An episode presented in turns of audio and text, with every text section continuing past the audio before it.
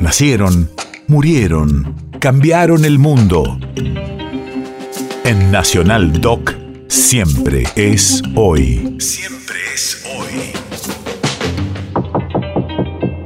26 de abril, 2005. Hace 17 años fallece el novelista y cuentista paraguayo Augusto Roa Bastos.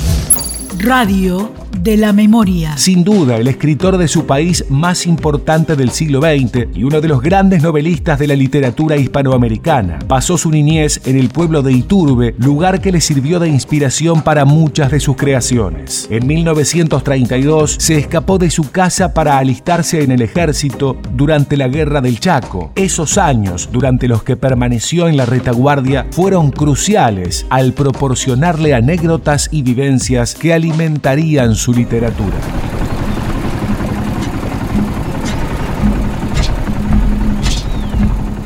La voz del obispo también se dejó oír. Se introdujo en la música y vibró en medio de ella dulcemente, sin vejez.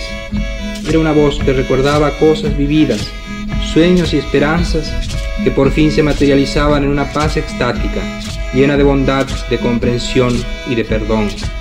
Un clamor de la sangre, un clamor del espíritu que venía de lejos y ya no podía morir. Los mendigos dejaron de comer y se fueron acercando al armonio como obedeciendo a un llamamiento secreto e irresistible. Y los que tenían voz empezaron a cantar con el obispo. En medio del cántico, la señorita Teresa recordaba las palabras del hermano, ignoraba cuánto tiempo hacía que él le había recomendado. Deles toda mi ropa, hermana, ellos la santificarán con sus cuerpos más puros que el mío. Solo le pido, hermana Teresa, que deje el solideo y la sotana que traje de Roma. Me los pondré el día de mi muerte. Efemérides latinoamericanas.